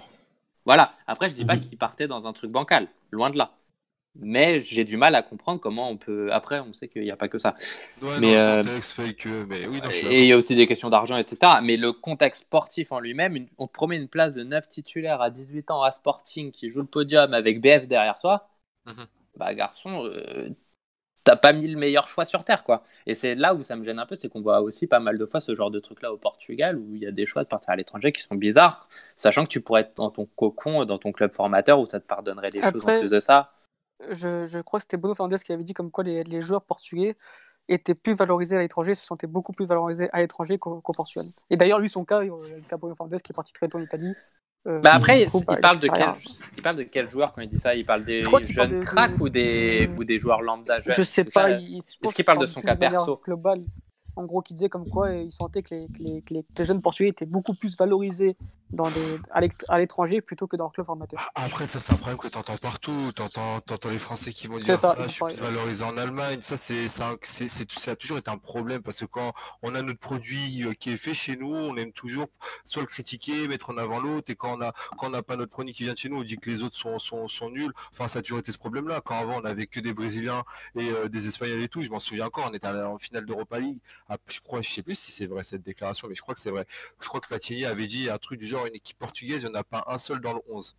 Ouais, l'époque des Brésiliens. J'en ai pas vu un seul dans le 11. Et maintenant qu'on a des Portugais, euh, c'est un problème parce qu'on recrute plus des Brésiliens. Euh, finalement, on a toujours un souci. Alors que pas du tout. C'est juste que au Brésil, maintenant, bah, c'est trop cher. Là, la preuve, on allait chercher un Pedrinho pour 20 millions. Ça se trouve, il y a 10 ans, on leur avait à peine pu payer 4 millions, plus euh, je te passe à l'âne Kardec qui tu me casses pas la tête. Et là, non, maintenant, c'est plus le cas. Là, c'est beaucoup plus compliqué. Et les clubs portugais s'adaptent. Et je pense que Braga le fait, est en train de très bien le faire. Je pense que Joao est en train de très bien le faire. Je pense que Sporting va très bien le faire aussi grâce à Ruben Amorim et après Varandas, bon, je connais pas Jordan par la mais il y a des joueurs mais moi je pense que même Bruno Calval serait l'aurait mieux fait que lui pour le coup. Vu comment il a valorisé Jean-Marc et Adrien Silva en quelques temps je pense qu'il l'aurait aussi très bien fait. Bah, après on en reparlera mais j'ai de quoi rebondir là-dessus mais je te laisse finir. Porto j'ai plus de réserves parce qu'encore une fois euh, là où je vois par exemple Braga qui a un schéma plutôt bien fondé avec une équipe B qui tourne avec des joueurs qui s'imposent etc je vois pas ça à Porto. À Porto quand je regarde l'équipe B bah c'est pas fameux. Euh, je vois pas un projet de jeu qui est cohérent Pareil pour les juniors. Les juniors, euh, à Porto cette année, par exemple, c'était pas ça. Tout le monde était resté sur l'idée Youth League, etc. Peut-être une, ouais, voilà. Après, il fait quand même le doublé la dernière ligue. Euh, oui, mais il faut, il faut, le doubler, ça c'est pareil. C'est très bien. Et encore eux qui l'ont fait, c'est le avec le Portugais qui le fait, et c'est très bien. Sincèrement, c'est très bien. Mais le but aussi de la formation, c'est pas de gagner, c'est de former pour monter en 1. oui, mais ils ont là, je pense que les prochaines, enfin après, je n'ai pas envie de, de, de, comment dire, de me projeter pour les prochaines, mais je, si je devais me projeter, je pense que les prochaines, il y aura un nouveau coach, peut-être un, un, coach qui va plus faire, euh, ah, sa formation, de nouveaux joueurs qui vont arriver. Moi, je pense que ça, ça va. On, que je pense que pour moi, il reste encore les va prendre un, un, virage différent qui, qui, peut permettre aux jeunes d'arriver en équipe. Je pense. Après, je, je peux me tromper. Bah, ça dépendra des demandes à ça, parce que je pense que là, les finances ne font. Ne vont passer, en fait, ils vont passer, je pense, par la même phase qu'on a eu, c'est-à-dire bah, avoir des Bernardo et les Voilà. Je pense que là, ça va être le cas de Late, par exemple. Moi, par exemple, l'année dernière, il gagne à a la UC, c'est bien, mais je ne comprends même pas ce que Late et Kiros font encore dans cette équipe-là, en fait. Bah, surtout Late. Surtout Late, surtout Late je comprends pas. Qu'est-ce qu'il fait Romain Romain je peux essayer de comprendre, mais même Romain Barreau, il était prêt pour la A. Je comprends pas ce qu'ils font. Non, pas l'année dernière. Par exemple, Benfica, l'année dernière, on fait la phase de poule, on a encore Jota, Florentino. Mais si moi, quand on va jouer contre Montpellier et qu'on se fait éliminer, bah, Florentino et Jota, ils sont, ils sont en A. Bon, après, ils jouent ou jouent pas, c'est pas grave, mais ils sont déjà en A. Donc c'est là où pour moi c'est déjà plus cohérent et ça sera pareil pour des équipes comme Braga pour Sporting. Pour Porto, pour moi c'est même plus une question de concession, c'est juste en fait Assad qui gère très mal le, truc quoi. C'est différent. Pour rebondir à ce que tu disais, Dani, justement, euh, ça fait écho, même en fait pas que Dani, tout le monde le disait, c'est que tu as vraiment ce, sentiment de, de, de, de, la gagne tout le temps et même pas forcément qu'à l'échelon premier, mais aux échelons plus jeunes. Et il y a une autre anecdote par rapport à ça, c'est que euh, quand j'ai croisé euh, justement Diogo Costa à Liverpool à l'aéroport, je lui ai demandé justement s'il ferait partie, puis s'il ferait partie euh, du Final Four. Il m'a dit, écoute, c'est pas sûr, normalement pas, ça dépend et tout. Et puis en fait, il avait quasiment, je crois qu'il a quasiment pas joué dans toute cette Youth League avec les jeunes, parce que justement, il était avec l'équipe première. Et puis finalement, il, il est arrivé, il, je crois qu'il n'a pas joué à demi-finale, mais il a joué la finale, par exemple, alors que c'était l'autre gardien dont j'ai totalement oublié le prénom, euh, qui, avait joué. Méchid, voilà, exactement. Méchid qui avait joué quasiment seulement la totalité des matchs. Et puis en finale, bah, c'est Hugo Costa qui, est titulaire. Donc ça, c'est un nouveau cas qui montre qu'il y a vraiment euh, euh, un, souci au niveau de, de, faire monter les gens. Et voilà, Benfica a dépassé ce stade, Porto ne l'a pas encore fait. Et c'est peut-être ce qui risque d'arriver avec Porto, c'est que, comme tu l'as dit avant, Dani, c'est qu'on va passer par des, des, des, ventes de joueurs, on va, on va, on va on va pas investir, pardon, on va gagner de l'argent sur le court terme alors qu'on pourrait gagner sur le long terme. Et c'est peut-être un des gros problèmes qui, qui, s'annonce du côté euh, du nord du Portugal. Et maintenant, bah, je vais monopoliser un peu la, la, discussion, mais, mais comment on peut remédier à ce genre de, de problème? Comment on peut, euh, bah, même tous les problèmes qu'on a, qu'on a cités jusqu'à présent, comment on peut les, les émincer C'est un peu trop fort, mais comment on peut euh, trouver des solutions? Et puis là je, là, je laisse la discussion pour les, je pense, le dernier quart d'heure qui reste. ouais, excuse-moi Mathieu, juste il y a un truc que, que Benfica fait très très bien depuis quelques années, qu'ils ont compris avant tout le monde, que Sporting essaye de faire depuis cette année, c'est euh, de surclasser ses jeunes, tout simplement. C'est moi qui bugué. Moi je t'entends. non, c'est bon. Non, t'entends, t'entends. c'est le Benfica depuis quelques années maintenant ça doit faire quand même pas mal de temps, 5-6 ans peut-être, je sais pas, surclasse ces jeunes tout le temps. C'est-à-dire les, les meilleurs U17 sont souvent U19, les meilleurs U19 sont en, B et, quand et des fois tu arrives en A très très tôt. Et c'est quelque chose que tu voyais jamais à Sporting, mais vraiment jamais, et très très très très rarement à Porto. Et ça pour moi c'est un truc essentiel et du coup Sporting l'a compris cette année quand tu as Joelson en U23, etc. Quaresma qui... Bah, du coup Joelson qui est surclassé de deux rangs, les autres de un rang. Et ça c'est quelque chose de très très important qui était très peu vu au final au Portugal. Si je Enfin, selon moi. Ouais, c'est vrai, c'est vrai. Mais c'est vrai que le Sporting est en train de le faire actuellement. Ouais. Et Porto, euh, j'ai... arrêtez-moi si je me trompe, mm. mais je crois qu'ils le font jamais. Bah, bah, D'ailleurs, le, Fabio Silva, Thomas Estes, l'année dernière. Voilà, ah, ouais, c'est bah, ça fait. Ça, on l'avait vu en début de saison, mais on peut le réaffirmer encore. Non, quelle, quelle bêtise de un mec comme Fabio Silva d'avoir autant joué au niveau de la communication autour de lui, de lui mettre une clause à 120, 120 millions, faire tout un blabla, le mettre partout, laisser le jouer en équipe B. Là, au final, il a joué combien de temps cette saison? Combien, combien de minutes ça Moins de minutes. Tu veux que je te les sorte Je peux te les sortir en ah, direct. moi, je veux bien. Combien de minutes il a joué? Combien de minutes il aurait fait en B avec Thomas Estes C'est pas Thomas Estes, encore, il a joué en B. Mais Fabio Silva, il a, il a fait un match en B? Il a joué 700 minutes. 750 minutes. Ah non, attends, 750 dont 250 en D2. Combien? Dont 250 en D2, donc 500 en réalité. Ouais, 500. ça, ça fait 5 euh, matchs, quoi. Ouais, non, mais c'est normal. Je suis d'accord avec toi, il aurait fait une saison à 25 buts en D2, on aurait plus parlé. Quoi. Il y aurait eu la... une hype énorme, ça l'aurait préparé pour l'année prochaine. Ah, Au final, il n'est pas, il est pas plus avancé qu'en autre dernier. Quoi. Non, et ça l'aurait encore plus valorisé d'avoir fait cette saison en D2. Donc, euh, donc je suis d'accord. Par rapport au propos de, de, de Marquis tout, tout, à l'heure sur, euh, sur, sur la Youth League, il faut aussi savoir que la Youth League valorise fortement les joueurs. C'est-à-dire que c'est quand même une compétition qui a, qui a, une forte visibilité. Donc quand tu as un club portugais qui la gagne, comme, comme, comme Porto l'année dernière l'a gagné, tu as, quelque chose en plus qui se crée par rapport à tous ces jeunes, parce qu'aujourd'hui, tu as quasiment tous les supporters de Porto qui connaissent les jeunes qui ont gagné la Youth League, alors que s'ils avaient gagné que le championnat U19 l'année dernière, bon, la plupart ils les auraient même pas connus et, et on n'aurait quasiment pas parlé ils auraient suivi leur parcours euh, limite normalement et peut-être même qu'un Fabio Silva aurait fait sa saison en B normalement cette année s'ils n'avaient pas gagné la Youth League l'année dernière. Donc il y, a ce facteur euh, compétition européenne qui fait qu'ils ont été fortement valorisés. Ensuite sur les solutions, bah, la solution c'est toujours la, même chose, c'est d'avoir une cohérence dans ton projet sportif tout simplement. C'est d'avoir des joueurs qui de, de, savoir exact, de savoir exactement quand tu as un jeune quand est-ce qu'il doit être prêt. Parce que par rapport à ce fameux rendement de savoir ben, est-ce qu'à 18 ans il, ou à 19 ans il, a, il, peut jouer en équipe première? Mais ça c'était censé le savoir. Es quand même le garçon tu l'as quand même depuis plus de 3, 4, 5 ans dans, dans, dans tes équipes de jeunes. Tu es censé savoir qu'est-ce qu'il peut apporter directement à ton équipe première et, par, rapport à, et, par rapport à cette cohérence que tu, que, que tu dois avoir.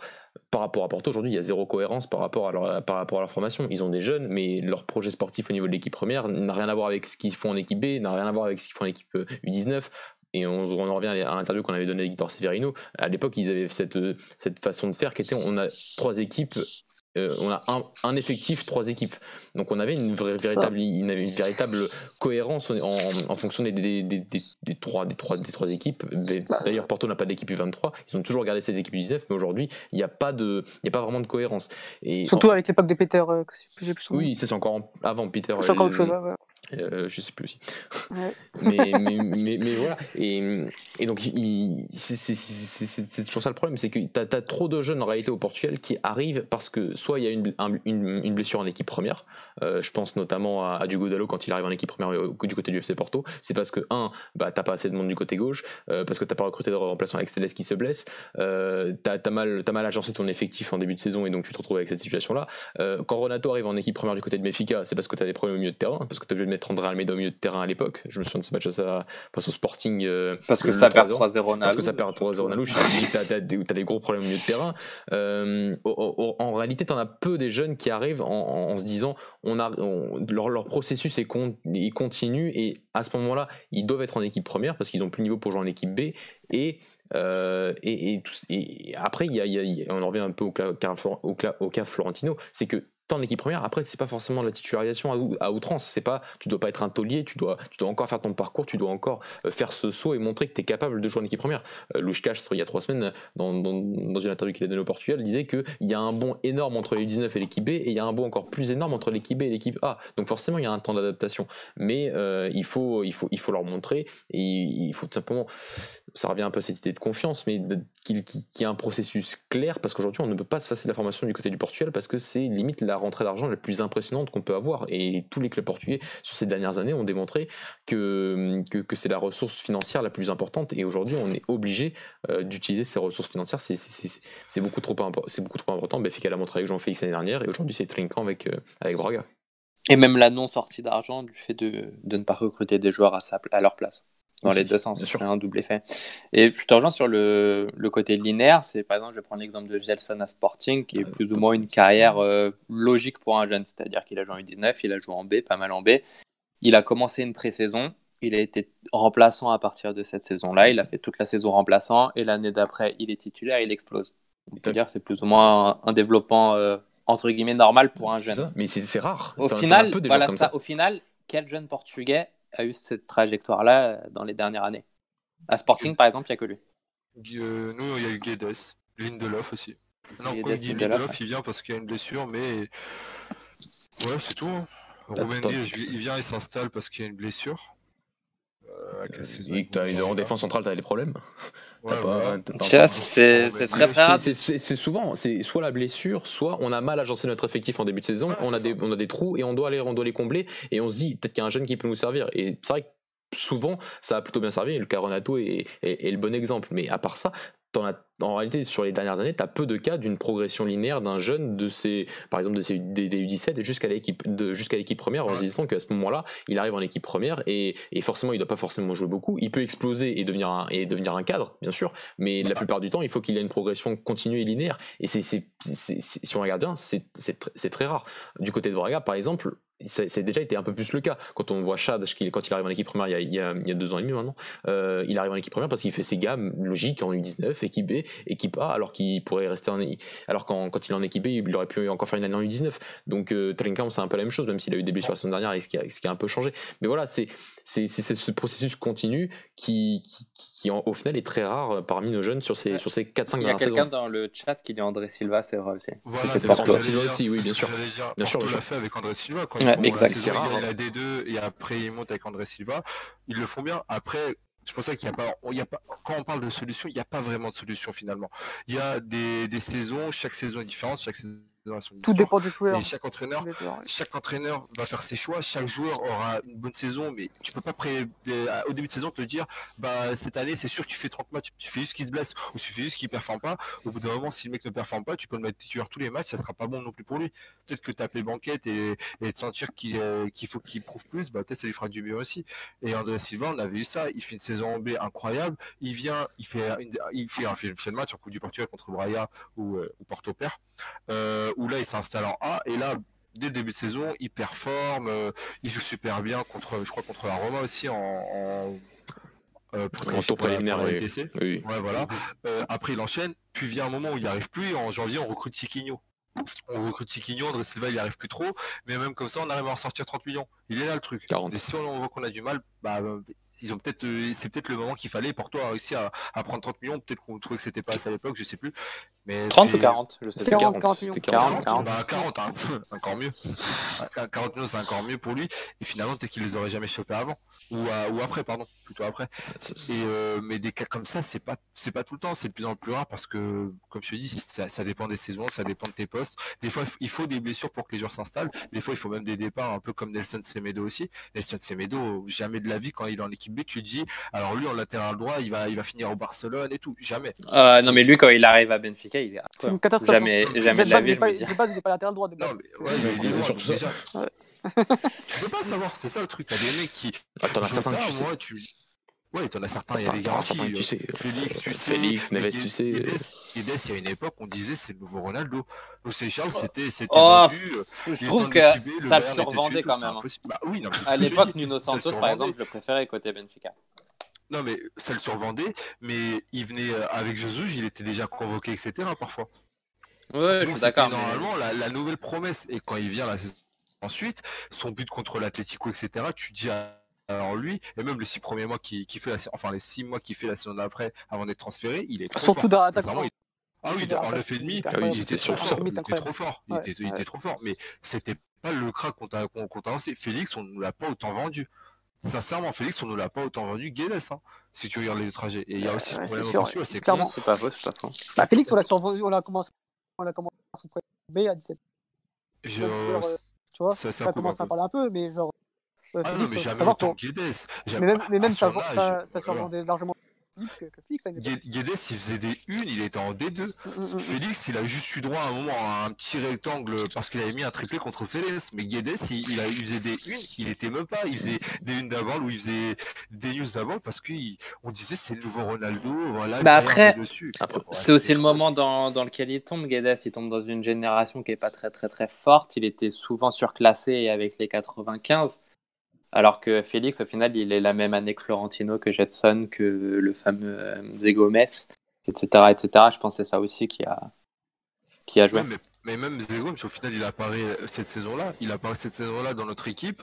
Et c'est, je pense que c'est aussi un exemple de bah, pourquoi il ne faut pas non plus, des fois, balancer les joueurs en équipe A, les mettre titulaires et des fois les, il est cramé parce que Zegom, on l'a cramé tout seul. Cramé, cramé. Même si, même si euh, voilà, il a, je pense qu'il a une part de culpabilité. Je pense qu'on a que, quand Victoria le balance à 17 ans dans le grand bain, je pense pas que ça l'aide non plus. Hein. De le balancer en A, ah, de le rebalancer en B par la suite, c'est un choix mais totalement euh, incohérent. Tu, à 17 ans, tu massacres un joueur en faisant ça.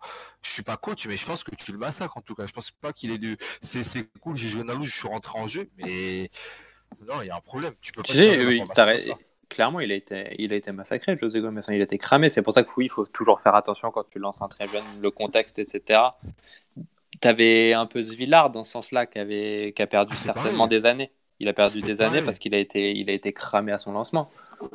Et, là, on comprenait pas pourquoi il était en D2, pourquoi Zlobin joue en Coupe du Portugal. Mais parce que c'est tout simple. Zlobin joue en Coupe du Portugal parce qu'il a pas, il a, il, a déjà fait une saison en B, il a atteint un niveau qui pour moi il pourra pas faire plus que l'année dernière. Et ce Villar, lui, a une marge de progression qui est nettement plus importante. Et on l'a vu cette saison. Tu fais une saison complète en D2, tu progresses.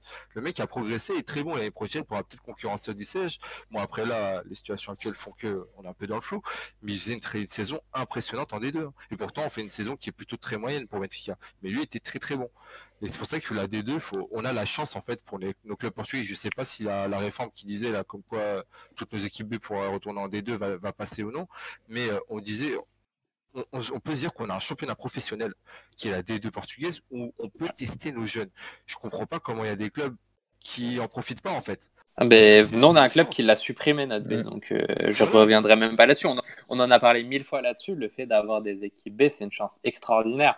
Et même si c'était un niveau moindre, mais ce qui n'est même pas le cas au final, par rapport au U23, rien que le fait de, pouvoir jouer à 18 ans, à 19 ans contre des, des joueurs de Varzim ou autres qui ont 35 ans, qui ont des dizaines d'années de D2, qui ont pour certains des années de D1, etc., qui sont vicieux, tout ça, ça n'a pas de prix à 18 ans en fait.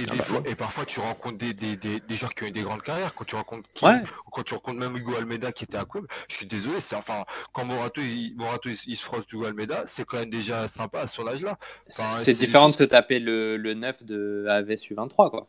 Ouais voilà, ah il y a, y a tout, il y a tout, je sais pas, je, je comprends pas trop, c'est pour ça qu'il n'y a pas vraiment de solution. Mais en tout cas, il y a des, il y a des pistes, il y a des indices qui font que les clubs devraient se pencher sur ça.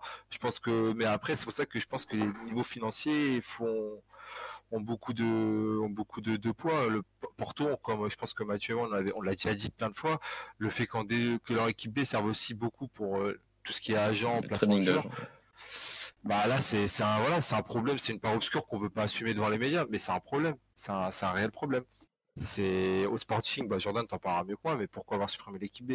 Parce qu'ils sont passés en Détroit, Parce qu'ils sont passés en Détroit alors que le niveau est pas. Bah, ils n'étaient pas, ils étaient pas encore officiellement descendus en Détroit, mais ça sent le, comment dire, ah, le truc pour un petit peu se sauver, se dire, euh, bon, euh, de toute façon, ils sont descendus en Détroit parce que on allait la supprimer, tu vois. Mais ah officiellement, je crois que quand, je, crois ils étaient, T'es sûr? Je me souviens de la saison, c'était c'était catastrophique. C'était. Je me souviens plus, mais quand ça a été officialisé, je sais plus s'il l'était déjà ou ah, pas. Mais bref, dans, dans, tous les cas, c'était une connerie. Même, même en D3, fallait faire une saison. Bah, il suffit juste de voir les saisons de D3 de, de, de, l'équipe de Braga et l'équipe de, de, Guimarães. Hein. C'est que le, niveau est pas, il y a pas, il y a pas un immense. Enfin, si, il y a quand même un écart avec les équipes du bas de tableau de la D3, mais en niveau de haut de tableau, tu retrouves quand même pas mal de matchs qui ont, qui ont, ah qui ont un niveau similaire à la D2. Donc oui, c'est par rapport. Je, préfère jouer en D3 qu'en U23. Bien sûr. Tu me dis Joël San, dans quelques années, dans quelques années peut-être peut-être pas. J'ai envie d'être optimiste pour ce championnat de U23, mais ce championnat quand le Sporting supprime son équipe B, le championnat U23 vient d'arriver et en gros on dit bah, l'équipe B devient l'équipe U23, sauf que tu n'as aucune euh, référence par rapport à ce, à ce, tout nouveau championnat, par rapport à toutes les, toutes les autres équipes qui arrivent. Donc euh, oui, c'était une, une, grave bêtise. Et, euh, et, oui, revenir par rapport aux, équipes B, c'est qui bien sûr dans, dans, un contexte de deuxième division, c'est beaucoup plus optimal, mais ça reste un championnat, ça reste des équipes professionnelles. Tous les jeunes joueurs qui jouent dans ces équipes jouent contre des professionnels et ont des contrats professionnels. Donc c'est aussi, je pense, une des grandes différences quand on fait ce, comparatif, ce fameux comparatif avec, avec la France, c'est que les équipes réserves en, des, clubs français jouent en CF, enfin, c'est plus la CFA2, c'est National 2, National 2, National, National 3, donc 4ème, 5ème division. Donc, Après, ouais, mais c'est parce qu'en France, la CFA2 est très très forte. Par rapport et encore, ça dépend, ça dépend parce que bah, le PSG justement, justement a supprimé sa, sa, sa, réserve, CFA2 pour se sa réserve du coup se consacrer. Enfin, du coup, tous les joueurs iront 19 places, mais ça dépend, ça dépend aussi. C'est le PSG a préféré euh, supprimer ses équipes parce qu'il trouvait que, que ça apportait pas grand chose de jouer contre des gaillards de 30 ans qui pensaient quelque chose, c'était casser des genoux de, des, des, jeunes cracks. Donc, euh, après, après, je sais pas, c'est particulier. Quand tu es, en D2 portugais, tu as le contexte, tu veux finir en D1. Quand mm. tu es en CFA2, c'était déjà différent. c'est ta carrière, elle est déjà finie si tu as 30 ans. C'est ça. Là-bas, c'est pour ça que. Mais c'est pas un mauvais niveau, la CFA2. C'est ça le truc aussi. C'est pas un niveau professionnel et comme tu l'as dit, ça t'arrive pas à la D1 juste après. Mais ça vaut la D3 portugaise largement, je pense. Oui, clairement, oui, ça je suis d'accord. Mais, pas la D2. Mais pas la D2. Mais pas la D2. C'est pour ça. Euh, par contre, on a parlé que des gros, enfin majoritairement. Euh, mais par exemple, championnat 23, parce qu'on a, un peu descendu entre guillemets, hein, même si par exemple Mathieu a dit qu'il pense que ça pourra Déjà, déjà cette année, c'est un peu mieux, c'est un peu meilleur. Donc, euh, il y a des très bons joueurs. il y, a des bons joueurs, même dans les autres équipes qui sont. Bah, Matheus Nunes, Sporting est parti le chercher à Estoril le 23 par exemple. Et il y a beaucoup de joueurs qui ont déjà fait le saut en fait entre les 23 et le championnat portugais, entre pardon la, D, 1 À Aves par exemple, tu as Zidane Benchekui si je le dis bien, par rapport à l'ancien joueur ouais. qui était parti à Aves, qui était en U23 derrière, qui a déjà commencé à jouer en D1. Après, c'était la meilleure équipe U23 l'année dernière. Oui, ils ont gagné, ils ont gagné mais, ces gens-là n'étaient pas là. Au-delà de ça, comment? Les Benjaki, Reiko, t'en as, as le défenseur central. Qui Benjaki En U23, il y était déjà. Peut-être, mais pas Reiko qui est arrivé aussi en U23 et qui était à qui était le latéral Non, non, pas le latéral, le milieu de terrain. Il y a un latéral gauche qu'on oui, que, vous voulez, que vous voulez récupérer. Ouais. C'est ça. ça. Et qui, pareil, a aussi commencé cette année en D1 bah finalement, euh, pour ces joueurs-là, parce qu'on parle que de crack, mais la formation, c'est loin d'être que des cracks. Il y a... Ah, loin de là, c'est limite pas l'objectif premier. C'est ça. Pour moi. Il y a beaucoup, beaucoup de joueurs qui ne, ne, finiront pas en D1, qui, voilà, qui, qui devront trouver un autre choix de carrière, parce que quand tu fais ta formation, il faut que ça commence à 10 ans, il faut quand même qu'il y ait des études derrière, il faut comprendre ça. Euh, 10% de réussite, hein, genre. Ouais, voilà, c'est très, très peu. Quand on voit ce là on voit que les 120 millions de Félix et tout, c'est ça, c'est pas que ça la formation. Euh, il faut aussi penser à ces gens-là, et c'est pour ça que le championnat U23 est aussi très intéressant parce que ça permet à des petits clubs, même comme Aves, qui n'ont pas d'équipe B en D2, de promouvoir des joueurs et peut-être avoir un vivier pour leur pour l'équipe première. Donc au final, c'est aussi intéressant de ce côté-là. Après, attention, je suis j'étais mille fois contre la suppression de l'AB, je suis mille fois pour le retour de l'AB, mais je suis pas pour le, la suppression des U23. Non, pour moi, dans le sens, l'un et l'autre ne sont pas incompatibles. Je m'explique. Dans le, par exemple, je vais prendre le cas de Sporting. Benfica le, fait bien pour moi, même si bon, je le suis pas non plus énormément et j'aimerais bien que Sporting parte dans ce sens-là. En gros, les meilleurs U19, etc., joueraient en B, donc mhm. en D2 idéalement. Et la U23, pour moi, ça permettrait de, comment dire, laisser une chance à ces joueurs mhm. dont tu sais pas trop. Mais si tu leur donnes 50 matchs dans la saison, bah, tu auras une idée de ce qu'ils vaudront vraiment. Surtout que tu joues beaucoup en U23. Tu joues, tu joues beaucoup, beaucoup. Tu joues, c'est ça, tu joues deux championnats, plus une petite coupe à la fin, etc. Dans la saison, tu fais 60 matchs quasiment. Donc en fait, tu laisses quand même la possibilité de faire jouer 60 fois 11 joueurs dans la saison. C'est énorme. C'est vraiment énorme. Et ça... Après, là, dans l'état actuel des choses, à Sporting, ça sert à rien d'avoir du 23 et une B. Il y a l'une ou l'autre équipe qui va être vide. Mais dans le sens où tu te mets à énormément scouter, que ce soit des jeunes étrangers, que ce soit des jeunes de ton pays, etc., tu peux scouter beaucoup, beaucoup, beaucoup plus large et lancer, euh, enfin, donner des chances à beaucoup plus de joueurs qu'en temps normal. Après, oui, tes meilleurs joueurs en B. Mais... Et tu 23 serait une sorte d'équipe euh, baby. Euh, juste pour rebondir sur les propos de Danny tout à l'heure, il a totalement raison par rapport au fait que as, voilà, aujourd'hui, tu n'as plus ce gap pour pas mal de clubs de la première division entre les U19 et l'équipe première. Parce que tu as beaucoup de U19, par exemple les U19 d'Aves, voilà, les U19 de Rio n'ont pas forcément le niveau pour aller jouer dans une équipe comme Rio Ave, comme, comme, comme Aves, comme d'autres clubs. Qui, encore, Rio c'est une équipe qui joue quand même la première partie de tableau. Les autres équipes, elles, euh, sont jamais vraiment certaines si elles vont rester en première ou deuxième division. Donc c'est encore plus dur pour elles de faire confiance à des jeunes de, de, 18-19 ans. Euh, ensuite, on peut rebondir aussi sur les autres centres de formation, peut-être pour terminer l'émission, sur les soi-disant cadres de, de Famalican j'ai un peu regardé un peu les, projets de centre de formation, même si côté Famalican c'est plus un projet parce qu'ils ont certaines infrastructures, ça reste quand même très très très très loin de ce que font les grands et même de ce que fait Braga au niveau de la, formation et au niveau du, nord du Portugal. Donc euh, je pense que en termes d'équipe pure, que ce soit celle de Famalican ou celle de, de c'est sportivement c'est plutôt intéressant que ce soit en U23 en U19 en termes d'infrastructure, c'est encore, encore autre chose. Les U23 du, les 23 du, de, de par exemple, jouent dans le même stade que l'équipe, dans le même stade que l'équipe première. T'as l'équipe de, de Guimarães, par exemple, aussi, qui joue dans le même stade que l'équipe A. Donc t'as encore, encore beaucoup, beaucoup de travail sur, sur ça pour, pour, pour ces clubs-là qui, qui doivent apporter aussi quelque chose au niveau de la formation parce que tu as aussi pas mal de, jeunes qui sont délaissés dans les grands clubs parce que tu peux pas non plus faire jouer tout le monde et ces clubs-là devraient les, pouvoir être capables de les récupérer et de les récupérer dans des, dans des meilleures conditions qu'aujourd'hui. Pour illustrer un peu le manque de moyens, juste désolé de t'avoir coupé Alex, le, manque de moyens, même à Sporting, tu le voyais à partir du moment où on a créé les U23, plus, euh, enfin les U23 en place plutôt la B, plus les féminines, les jeunes ont dû s'entraîner sur des synthés. Ça, paraît complètement délirant pour un club comme Sporting. Mais donc t'imagines si ça arrive à Sporting, qu'est-ce qui se passe à Family Camp, etc., si tu te mets à rajouter des équipes. Quoi.